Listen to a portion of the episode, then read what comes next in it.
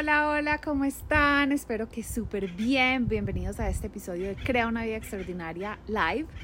Hoy vamos a hablar de los miedos más comunes que aparecen cuando vamos a delegar. La semana pasada, si no se han visto el episodio, estuvimos hablando de nuestra zona de genialidad, de por qué es importante ser como muy claras y muy estratégicas con lo que usamos, en lo que usamos nuestro tiempo y que nuestro tiempo a medida que vamos creciendo como líderes es mejor utilizarlo en esas cosas que son nuestras fortalezas, nuestra zona de genialidad. Pero para poder hacer eso tenemos que aprender a delegar. Delegar es una de las herramientas más maravillosas que tenemos como líderes y hoy quiero que hablemos un poquito de eso porque creo que hay mucha confusión al respecto. Perdón, se están oyendo pajaritos, es que tenemos muchos pajaritos acá, están haciendo mucha hucha. Pero bueno, entonces hablemos de delegar. Y eh, quiero primero empezar como con lo común que oigo yo de muchas personas de cuándo van a delegar, por qué vamos a delegar. Entonces lo primero es, ay, no es que tengo que delegar porque yo tengo mucho que hacer, entonces le tengo que entregar otras tareas a otras personas, ¿cierto? Eso es algo súper común. La otra es, contraté a una nueva persona para mi equipo, entonces la tengo que mantener ocupada, entonces le tengo que dar proyectos y tengo que delegarle a esa persona para que se mantenga ocupada. Pero cuando nosotros pensamos en estas dos cosas, ninguna de las dos se sienten tan bien como líderes. Yo quiero que pensemos en delegar como una manera de formar nuestro equipo, de ser más eficientes, de lograr más cosas, de educar a otras personas y ayudarlas también a crecer en su parte, en su desarrollo profesional. Entonces, delegar más que simplemente entregar tareas y hacer pues estar seguros que los empleados estén ocupados es como una manera de construir hacia una meta y hacia una visión en un equipo. Entonces, ¿qué son las cosas típicas que yo oigo cuando estoy hablando con mis clientes sobre por qué les da miedo delegar o cuál es el problema con delegar? Entonces, una es típico. No, yo soy pésima en delegar. No, a mí, a mí me queda súper difícil. Es que yo soy muy controladora. A mí me gusta saber que todo lo estoy haciendo bien. O yo puedo hacer las cosas mucho más rápido que mi equipo, entonces yo mejor las hago porque es que delegar me va a costar mucho tiempo. O, eh, ay, no, me da susto que los hagan mal, que se equivoquen. Entonces, ¿qué va a pasar? Entonces, quiero que profundicemos en esto porque son esos, esos pensamientos los que nos frenan de delegar y cuando no estamos delegando entonces nos frena de poder llegar a metas más grandes. O sea, hay un dicho que me parece súper lindo que dice, si tú quieres ir rápido, ve solo, pero si tú quieres llegar lejos, ven un equipo. Y si somos el líder del equipo, necesitamos saber cómo delegar. Entonces, el primer miedo del que quiero que hablemos es, no quiero que mis empleados piensen que les estoy dando mi trabajo extra, que estoy abusando de mi poder, que yo no quiero trabajar tan duro, entonces se los estoy dando a ellos, ¿cierto? Muchas veces lo veo en las mujeres que somos como esta necesidad de querer proteger a nuestro equipo, que ellos se sientan bien, de no darles unas cargas extras, y todo eso es maravilloso. Pero este pensamiento es muy cortico, viene desde esa creencia que delegar es solamente entregar tareas.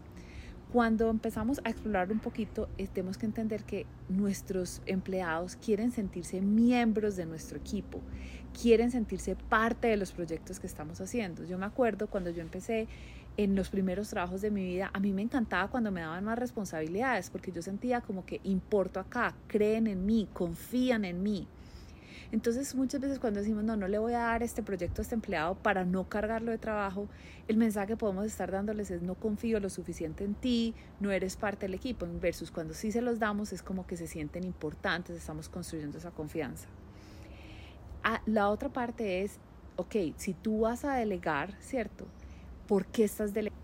Ay, si alguna me dice si me están oyendo bien, les agradecería porque me acaba de decir que la conexión estaba mala. A ver si funciona mejor. Bueno, me, me, cuentan alguno que esté acá, me dicen si me están oyendo bien porque me dice que la conexión está mala. Un segundito, yo voy a entrar acá. Bueno, entonces la otra cosa que les estaba diciendo es que, eh, entonces, esperen si me acuerdo en que iban mis notas. Ah, entonces si vas a delegar, ¿qué vas a hacer con tu tiempo? O sea, si... Hola, ¿ustedes me están oyendo bien? ¿Me pueden decir, por favor? Se los agradezco. Bueno, entonces lo que les estaba contando es, si vas a delegar, entonces te va a quedar un tiempo extra.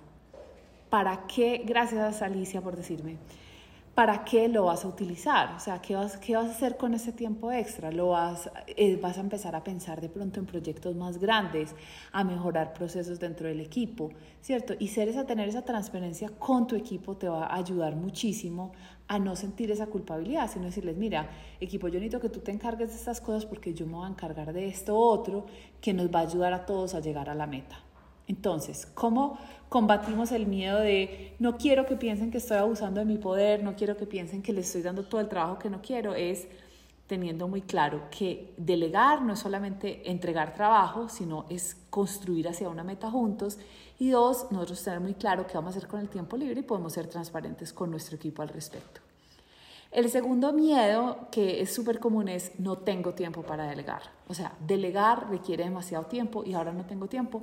Yo lo hago más rápido, entonces mejor lo hago yo, porque no tengo el tiempo para sentarme a explicarle a alguien.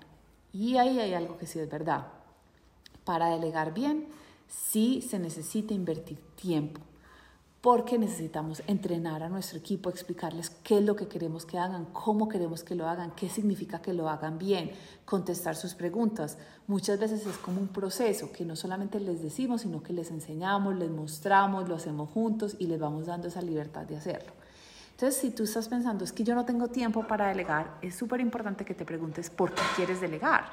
O sea, ¿por qué vas a invertir tu tiempo y tu energía en entrenar a alguien para que aprenda, para que haga lo que tú quieres. Y entonces me imagino yo que es porque tienes una visión más grande y sabes que tú no lo puedes seguir haciendo todo sola, porque estás queriendo como de pronto es producir más en tu empresa, tener más clientes o es quieres tomar unos proyectos más avanzados dentro de la corporación en la que estás. Todas estas razones, cuando tú dices, no, me quiero invertir el tiempo en entrenar a mis empleados para poder delegar, por esta otra meta. Entonces, si tú te estás diciendo en ese momento, no, es que yo no tengo tiempo, yo no tengo tiempo, quiero que te preguntes, ¿por qué vale la pena invertir el tiempo? Y la otra pregunta que te puedes hacer es, ¿cuál es la consecuencia de no invertir ese tiempo? ¿Qué pasa si lo sigues haciendo todo tú sola? ¿Hasta qué tan grande puedes crecer? ¿Qué tan lejos puedes llegar si lo sigues haciendo tú sola? ¿Cómo te estás sintiendo de energía? Y cuando entendemos ese por qué, entonces ya decimos, bueno, sí vale la pena tomarme el tiempo para entrenar a alguien porque sí, para delegar bien es súper importante entrenar a alguien. Y aquí quiero tocar un tema que es como relacionado, pero es otro miedo, que es esta palabra que utilizan mucho en inglés que se dice micromanagement, que es como, ay, es que yo no quiero ser un micromanager, yo no quiero estar ahí pegada, como diciéndoles y, y que piensen que yo soy una jefe súper intensa, que no confío en ellos. Pero yo creo que cuando uno al principio está entrenando a alguien a que haga algo por primera vez, uno sí tiene que micromanage es decir, no ser intensa y desde la desconfianza, pero sí pasar tiempo con ellos suficiente explicándoles el proceso exacto que uno quiere que ellos sigan, cuáles son los pasos a seguir, cómo quieres que lo hagan, dónde encuentran la información que necesitan. Eh, una de mis clientas que tiene una repostería me decía, claro, pero es que siento que si yo delego lo que yo hago, esas personas, estos postres, estas tortas que yo hago no van a tener mi esencia.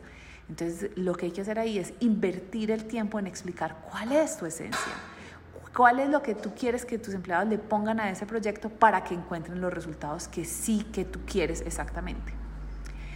El tercer eh, miedo común es, Ay, es que yo lo hago muy mejor o me da susto que mis empleados no lo hagan bien o no lo hagan como yo quiero, no lo hagan al nivel que yo quiero o se equivoquen, ¿cierto? Todo esto está como en la misma categoría de cuando yo lo estoy haciendo yo tengo el control y yo lo sé hacer bien y si se lo entrego a alguien estoy entregando el control. Entonces, varias cosas. Primero, lo que ya les dije, que hay que aprender, eh, que hay que enseñarle súper bien y que es un proceso. De pronto la primera vez es, ven, mira yo cómo lo hago. La segunda vez es, hagámoslo juntos. La tercera vez es, yo te veo tú cómo lo haces. Y la cuarta bien es, hazlo tú. Lo otro que hay que tener en cuenta es que si uno tiene un equipo, hay que darle la libertad de que haya un margen de error. Se pueden equivocar. Todas nosotros nos hemos equivocado. O sea, la primera vez que nosotros hicimos algo, probablemente cometimos muchos errores. Entonces tenemos que enseñarle a nuestros empleados que está bien equivocarles y explicarles qué pueden hacer si se equivocan.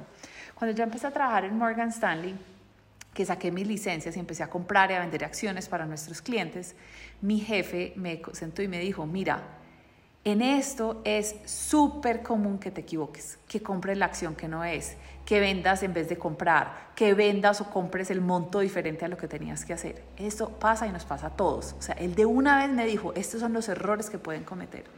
Pero si cometes estos errores, lo que tienes que hacer es, en vez de tú tratar de arreglar el error de que compraste o vendiste la acción equivocada, es inmediatamente te paras y pides ayuda de uno de los managers de él o de algún otro de los gerentes no lo trates de solucionar tú sola. Entonces, esto también es súper importante. Si ustedes están delegando y tienen miedo a que su equipo se equivoque, tienen que saber que el equipo se tiene que tener, tiene que tener ese margen de error, tiene que tener la libertad de cometer un error, pero es súper importante que les expliquen qué pasa si se equivocan, qué es lo que pueden hacer, qué es lo más importante. También mi jefe en ese momento me dijo, está bien que te equivoques comprando y vendiendo acciones, eso lo solucionamos, eso se soluciona con dinero, pero en lo que no te puedes equivocar, me dijo, esto no, o sea, es prohibido que te equivoques en esto, es en mandarle información confidencial del cliente A al cliente B porque nosotros obviamente teníamos acceso al dinero, los portafolios de muchas personas y eso es, esa es información privada. Entonces yo no le podía mandar la información de Ana a Carmen, o sea, tenía que ser completamente, o sea, a Ana lo de Ana a Carmen lo de Carmen. Entonces me dijo, para eso me dio, me dio varias cosas. Uno, siempre que mandes un email, vuelve y revisa, o sea, siempre revisa tres veces que se lo estés mandando y abre los attachments, ¿cierto? Los documentos adjuntos. Entonces me enseñó qué hacer para no equivocarme. Esto es parte del proceso que tenemos que hacer cuando estamos delegando a alguien. De nuevo, si ustedes entienden que delegar no es simplemente entregarle tareas al equipo, sino que juntos vamos caminando hacia una meta. Entonces yo te voy a enseñar, te voy a entrenar, te voy a contar cuáles son mis expectativas, te voy a mostrar qué puedes hacer cuando te vas a equivocar. Lo que estamos haciendo es construyendo esa confianza con nuestro equipo, estamos eh, fortaleciendo nuestra comunicación, estamos fortaleciendo el sentido de pertenencia y que estamos trabajando hacia algo juntos. Em, bueno, otra cosa que me dicen, por ejemplo, mis clientes, no, es que yo ya le delegué todo esto a mi equipo, pero entonces toda la semana estoy ansiosa porque no me han dicho si, si lo hicieron o no lo hicieron y si lo hicieron bien, en qué van. Entonces, cuando uno delega es súper importante como jefe saber exactamente qué es lo que quieres. Puede que sea, haz esta tarea, pero puede que sea, haz esta tarea y todos los días mándame un reporte de cómo vas, o una vez a la semana, o comunícame cuando hayas llegado hasta esta, hasta esta meta, o estas son las fechas. Entonces, tener todo eso súper claro en el momento de delegar es muy importante. Entonces ahí están las, los, tips que les estoy dando para superar estos miedos. El fundamental es entender que delegar es una herramienta para construir equipo y para llegar hacia una visión todos juntos. No es solamente entregar tareas que yo no tengo tiempo para hacer. Lo segundo, para delegar bien tengo que invertir tiempo y energía. Energía en entender qué es lo que yo quiero que la persona haga, cómo quiero que la haga, qué significa que lo haga bien, qué puede hacer si se equivoca, cómo es la comunicación, ¿cierto? Todos estos detalles y energía en entrenar a esta persona, mostrarle el proceso, acompañarlos mientras ellos van aprendiendo. Em, y lo otro que hablamos es que ustedes pensar el por qué vale la pena invertir este tiempo en entrenar a nuestros empleados. Si ustedes liberan ese tiempo, ¿qué es lo que van a poder lograr? Porque eso es lo que nos da la motivación y la energía para poder delegar bien. Ahí les dejo esos consejos, espero que les hayan gustado. Si tienen alguna pregunta al tema, por favor no duden de escribirme a info.carolinazuleta.com o por eh, los mensajes de estas redes sociales. También les quiero contar que estamos muy cerquita de lanzar la Academia de Mujeres Extraordinarias. Otra vez, eh, para cualquiera de ustedes que esté interesado y quieren ser los primeros en saber, quieren ser las primeras en saber, pueden ir a www.carozuleta.com. En la academia estos son los temas que hablamos. Esta mañana, por ejemplo, estuvo súper lindo porque todas las mujeres que están en la academia de esta mañana son emprendedoras y estuvimos hablando de estos miedos, de los miedos que nos da salir a vender, cómo los superamos, cómo los manejamos y nos apoyamos todas juntas. Entonces, si tú eres una mujer líder, una mujer profesional, con ambiciones profesionales, la academia es justo para ti. Vas a encontrar otro grupo de mujeres que están en lo mismo que tú, construyendo carreras profesionales, alcanzando los sueños más grandes. Entonces les mando un abrazo muy grande y nos estamos hablando. Chao.